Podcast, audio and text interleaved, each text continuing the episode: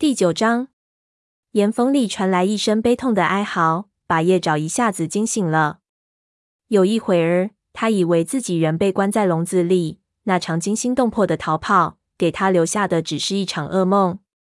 然后他闻到寒风吹来的森林和河流的气息，这才明白过来，他已经置身雷族的心灵的太阳石了。他眨了眨眼睛，睁眼看看岩缝边缘，呼出的气像是寒冷空气里冒出了一股烟。怎么回事？柯蒂在他的耳边问道。这只宠物猫昨夜跟他一起睡在学徒岩缝里。叶爪能感觉到，他腹部柔软的皮毛都竖起来了。听声音像是香微云，他说着，但从这儿我只看得见陈毛。那位有着虎斑皮毛的武士站在落霜的山坡上，身影映衬在晨光中。一只幼崽吊在他下巴下。陈毛带着幼崽走开了。临时育婴室里再次传来香微云的哭声。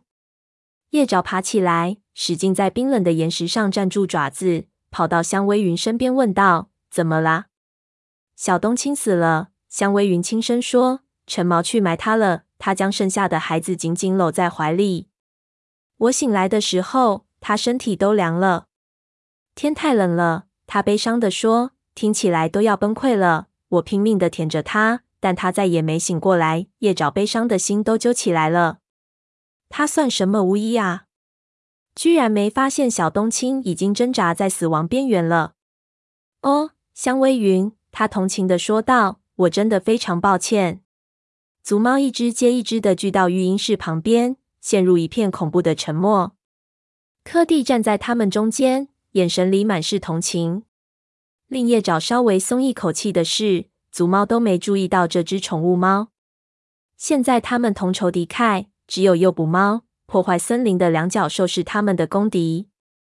炭毛连滚带爬的来到这个洼地里，去拿点罂粟籽来。他吩咐道：“香微云悲痛过度，已经体力不支了。”叶爪匆匆跑到炭毛存放小包草药的岩石缝，将爪子伸进去，摸树叶裹着的罂粟籽。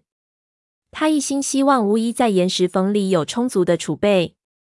看着爪子下干枯的树叶，他猜测里面只有两三份罂粟籽。秃叶季已经来临，根本不可能再找到这些果实了。火星的呼唤让他惊醒过来。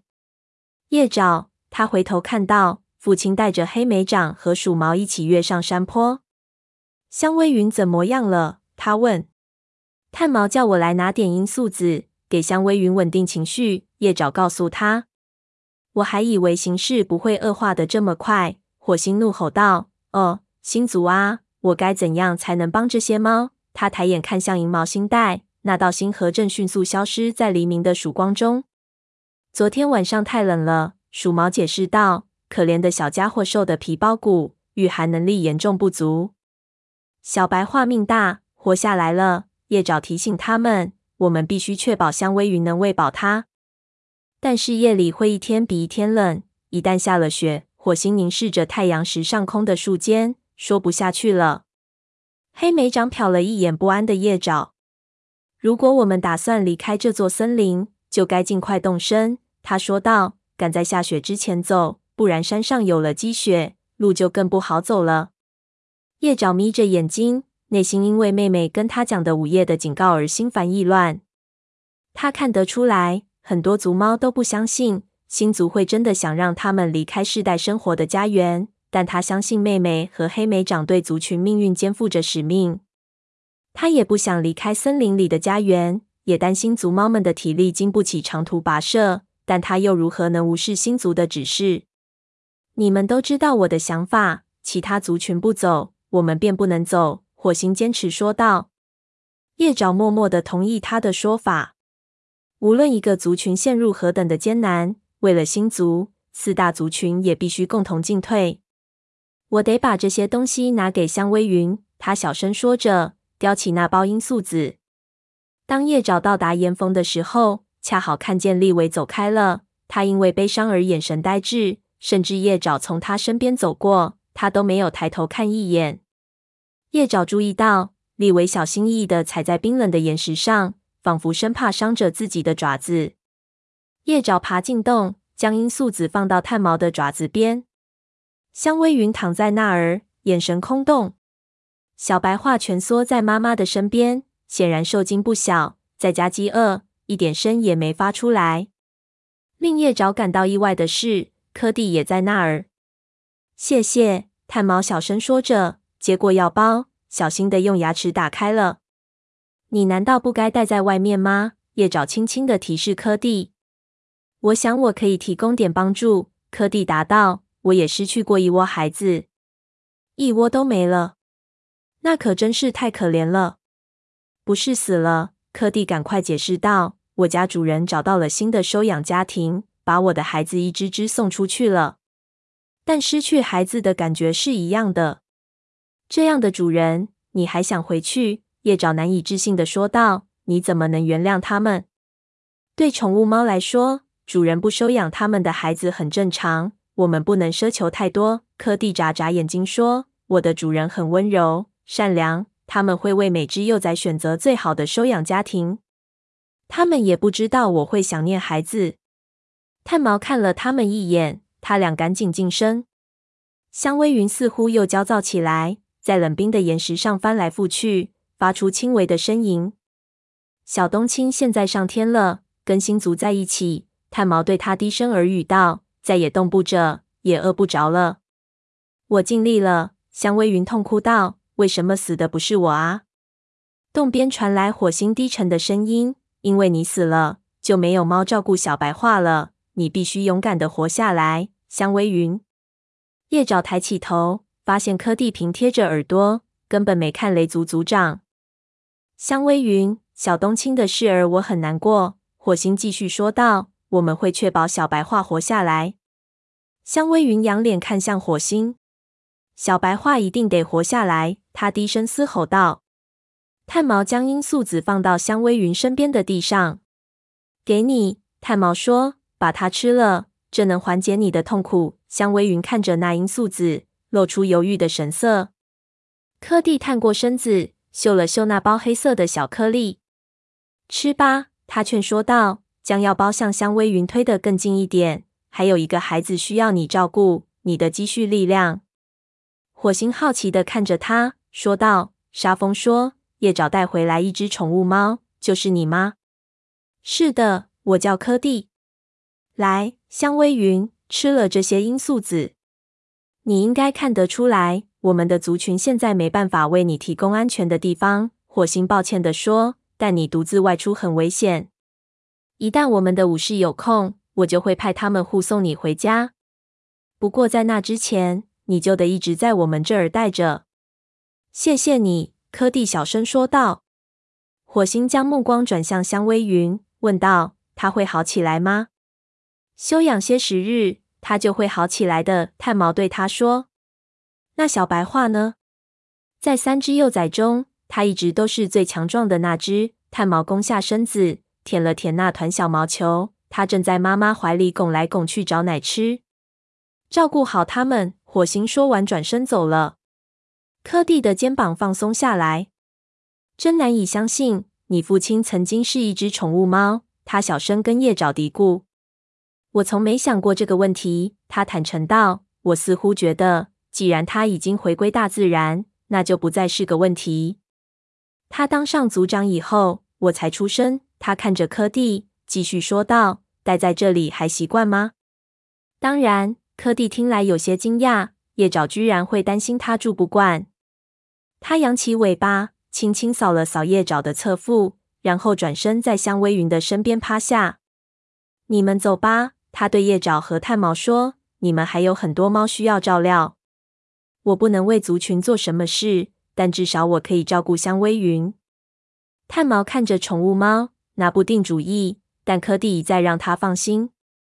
我会劝他吃下那包罂粟籽，他保证道。等他睡着了，我会照顾小白樺的。他肯定会想念自己妹妹的。那就太好了，炭毛赞同的说道。但如果香薇云病情加重，一定要来叫我。柯蒂点点头。叶爪跟着炭毛走出巢穴时，回头望了一眼，向他的朋友感激地眨了一下眼睛。族猫们在光秃秃的岩石上挤作一团。一只只神色黯然。叶爪突然很想躲进树林里，独自跑一会儿。整个族群都在受苦，这让他的内心沉重的难以释怀。他想逃离，哪怕一小会儿。他沿山坡朝森林走去。他钻进灌木丛里，吸了一口森林里带着泥土气息的空气，大口呼吸着。接着，他发现了松鼠爪和黑莓掌的熟悉气味，侧耳倾听，前方传来他们热切交谈的声音。他在蕨丛里迂回前行，发现他俩正待在河族边界旁的小块空地上。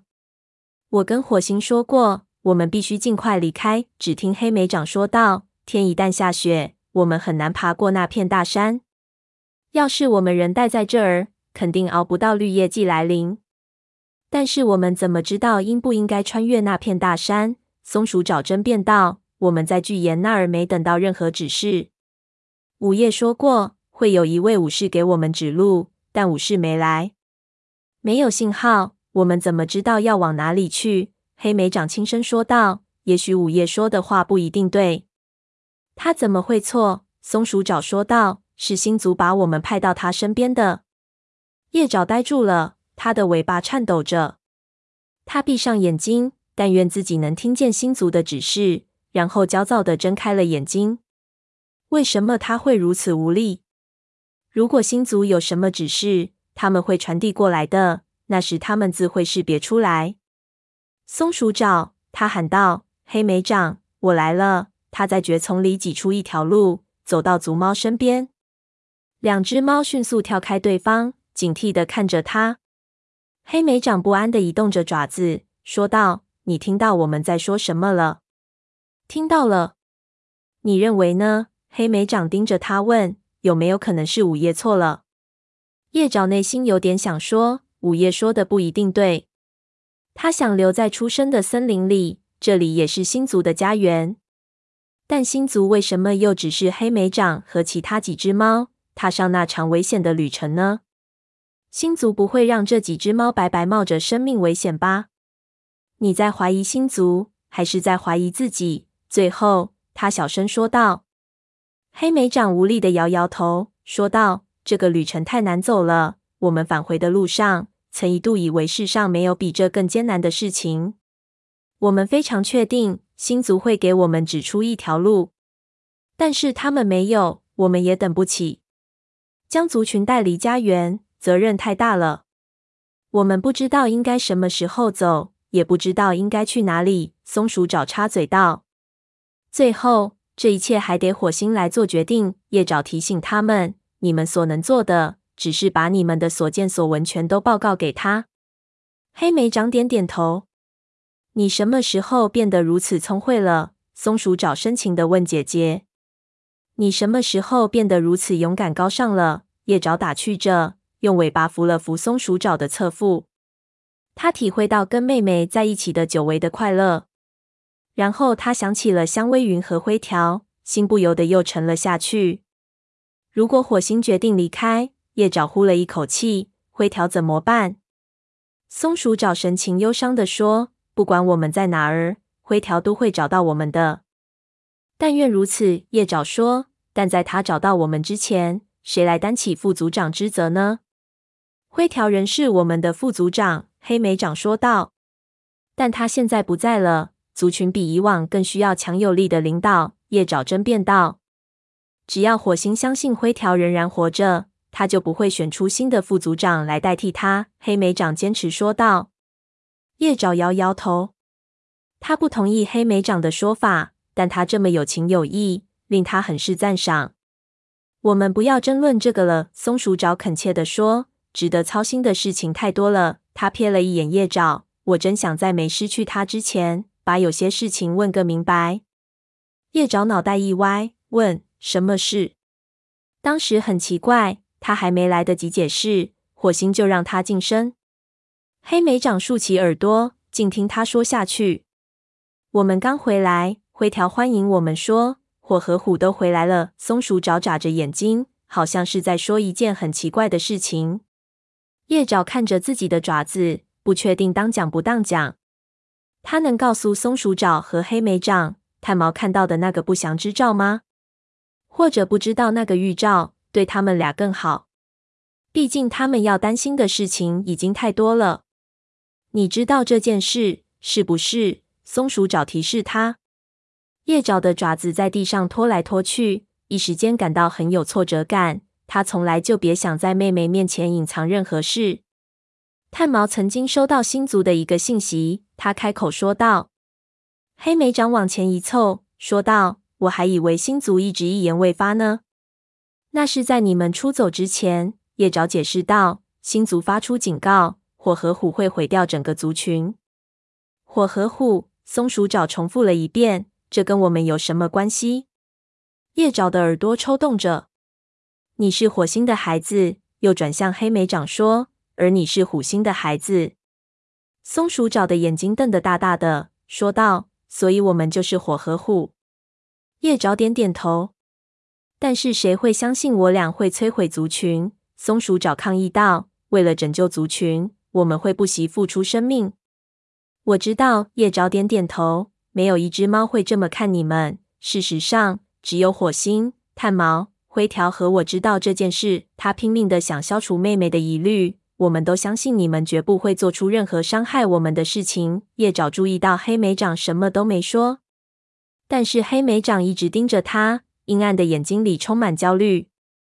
他不由感到一阵莫名的担心。黑莓长，你们确信我们不会毁掉族群吗？黑莓长低声咆哮道。十什么意思？叶爪小声问道。我们当然不会。松鼠爪生气的反驳他，一时间感到既愤怒。又困惑，你们不愿这么想，黑莓长说道。但这的确说的是我们，不是吗？火和虎，是谁想让族群离开家园，踏上漫长而危险的旅程，却不知道究竟要去哪儿？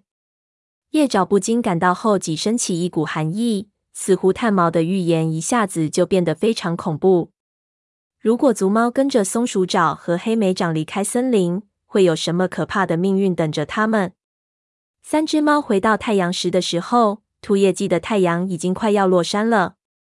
每只猫都带回了猎物。叶爪抓了一只老鼠，黑莓长的嘴里叼着一只八哥，松鼠爪则带着一只肥美的画眉。叶爪很想忘掉黑莓长的担心，好好的睡上一觉。但他是一位巫医，必须确认所有族猫都平安无事才能去休息。他跟着妹妹爬上斜坡，想知道柯蒂是否已经让香薇云吃了那些罂粟籽。绝猫看到他俩说：“猎物堆在那边。”他用尾巴指向不远处的岩石。猎物堆小的可怜。蜡毛坐在那儿守着，扫视着天空，以防大鸟叼走猎物。营地边上的猎物堆，猎物丰盛，无需守卫的日子已经一去不返了。叶爪将他的猎物丢到猎物堆上时，看到猎物这么少，心里充满了震惊。这根本就不够每只猫分一块猎物。他下定决心，今夜不吃了，反正他太累了，什么都吃不下。他朝着炭毛和鼠毛走去，他俩正躺在一个小小的凸岩下面。巫医看起来精疲力尽，似乎跟他的族猫一样需要草药治疗。香薇云怎么样了？叶爪问道。炭毛抬头看着他说：“他已经睡着了，柯蒂把他照顾得很好。那只宠物猫很不错。”鼠毛说着甩了甩尾巴。他刚来的时候很紧张，我还以为他不会留在我们这儿呢。但是看样子他在这儿待得挺好，无论如何都应该会待一阵子。叶爪感激的对这只有着深棕色皮毛的猫轻轻的眨了眨眼睛，然后又转向炭毛。他还有话要问。哪怕他很怕听到答案。香薇云的另一个孩子还活着吗？小白话现在已经足够壮实，炭毛的话令他放心多了。而且香薇云现在只需要喂一只猫，可以给他更多的奶水。如果我们待在这儿，他肯定活不过这个冬天。鼠毛评论道。他看到橙毛向他走来，顿时显得很不安。但愿他没听到那句话。他低声说。他今天已经够伤心的了，我听见了。鼠毛、橙毛有气无力的说道：“我跟你的看法一样，我们必须离开这座森林。”叶爪震惊的盯着他：“小冬青的死，似乎击碎了他身体里的最后一丝希望。橙猫提高声音，让山坡上的猫都能够听到它低沉的声音。其他猫都惊讶地看着他。我们必须尽快离开森林，他执着地说着，眼睛闪闪发光。他转头看着黑莓长：“你带回的星族的信息是我们唯一的希望。”他说道。鼠毛站起身来：“我们踏上旅程之前。”需要一位新的副组长。就在他说话的时候，火星出现在森林边缘，嘴里叼着一只干瘦的乌鸦。他清楚的听见了他说的话。他将那只乌鸦丢到猎物堆上，目光炯炯的爬上斜坡。雷族有副组长。等灰条回来的时候，他不会看到另一只猫接替了他的位置。他转身面向橙猫：“你能同意我们离开这儿？”我很高兴，他说道。但是其他族群不愿离开，所以我们暂时还不能出发。我只有一个孩子了，陈毛说道。如果我们待在这里，他也会死，我们全都会死在这儿。因此，我们必须更努力地说服其他族群跟我们一起离开。火星吼道。别的族群准备好了，会跟着走的。陈毛反驳道。我们已经准备好了。火星迎着武士的目光。我们还不能走，他重复了一遍。香薇云还需要休息。炭毛平静地插话。火星点了一下头，对炭毛的支持表示谢意。黑莓长面对橙毛：“我知道你正为失去两个孩子伤心，现在很怕再失去一个。”他说道。但火星说的对，星族是不会想让我们抛下其他族群，单独离开的。他转身面对着其他猫，说道。星族从每个族群中选出一只猫，带回了午夜的信息。我们必须共同努力求生存，甚至要放下族群间的分歧。星族想要我们大家一起踏上征途，学会互相帮助。他们一定是想让我们现在就一起出发。火星走过岩石，站到这位年轻武士的身边。我们要派出更多的巡逻队，他说道。现在我们没有其他族群的威胁。河族的食物比我们多得多，他们没必要攻击我们。他凝视着周围憔悴、饥饿的群猫，继续说道：“从现在开始，我们派出所有的巡逻队去狩猎。我们会在森林里找到足够的猎物，一直坚持到离开的时候。”是的，陈猫，我们要离开这儿。我会再次去拜访河族及影族，劝说他们一起走。看到众猫点头同意，叶爪感到一阵轻松。但看到鼠毛走向前来，他的心又沉了下去。但是灰条怎么办？火星不由得缩了一下身子，但他却继续接着说：“不管他还回不回来，只要他不在这儿，我们就需要一个新的副组长来履行他的职责。”是的，陈猫赞同道：“你还没有指定任何猫。”他瞟了一眼黑莓长：“你应该从年轻猫中挑选一位。其实星族已经认可了某只猫。”叶爪朝四周看了一圈，蜡毛、白爪、双毛和云尾都盯着黑莓长，甚至次长似乎也在注视着这只年轻猫。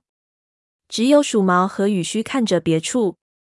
绝毛有足够丰富的经验，鼠毛建议道：“他年轻力壮，早就通过考验，赢得了武士称号。”羽须点点头说道：“绝毛会是一个称职的副族长。”你们为什么要讨论这个话题？灰条还没有死，火星的喉咙呼噜着。他还是我们的副族长。他脊背上的毛全都竖了起来。在其他猫看来，这是在警告他们不要再争论这件事了。他摇摇头，眨了一下眼睛，努力让自己镇定下来。但你们说的对，必须有猫代替灰条承担责任。在他回来之前，资深武士应该分担他的职责。他瞅了一眼绝毛。你来组织新的狩猎队，沙风负责营地事务。黑莓长，你来协助我说服影族和河族，让大家一起撤离森林。说完，他向那块悬空岩石走去。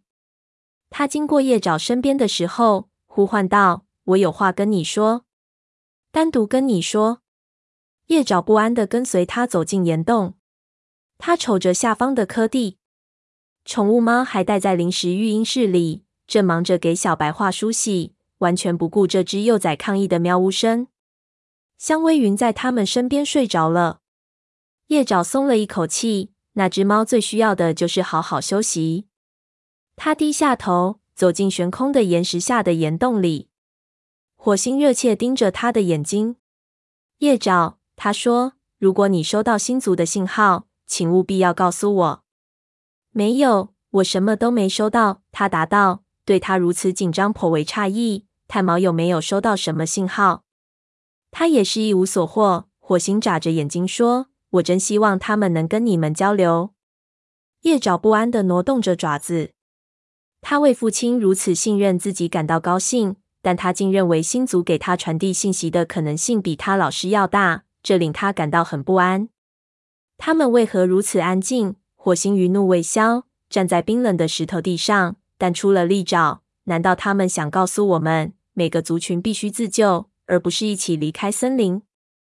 当我被两角兽捕获时，我也有相同的感受。叶爪坦诚道：“当我待在那讨厌的笼子里的时候，星族从没在我的梦中出现，我感觉非常孤单。但其实不是这样的。”他直视着父亲严肃的目光说：“族猫后来去救了我。”火星睁大眼睛，听他继续说道：“星族不会做任何事情让族群团结起来，他们不需要这么做。”作为四大族群之一，不是两大族群或者三大族群，而是四大族群。这个观念已经深深扎在我们心底，就像追踪猎物时，我们本能的要躲在森林的阴影里一样。无论别的族群怎么说，他们都无法摆脱将我们联系在一起的界限、差异和对抗。边界线可以将我们与风族或是河族分割开，但同时也将我们紧密的联系在一起。